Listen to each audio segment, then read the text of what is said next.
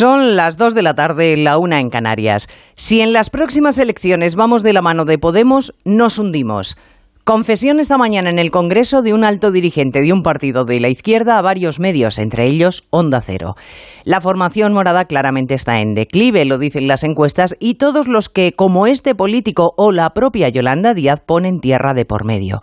El problema para el PSOE y lo reconocía esta mañana en más de uno Pachi López, el portavoz parlamentario, es hasta qué punto la atomización de la izquierda va a contribuir a que pierdan las próximas citas electorales. Desde luego puede ser un factor de una hipotética derrota. Pero si el pinchazo se produce, no sería la única razón puede que pronunciarse a favor de un impuesto permanente a la banca o a las energéticas dé bastantes votos tantos como quita decir que nos queremos equiparar con Europa para rebajar el delito de sedición, pero no para aumentar las dificultades para conceder un indulto.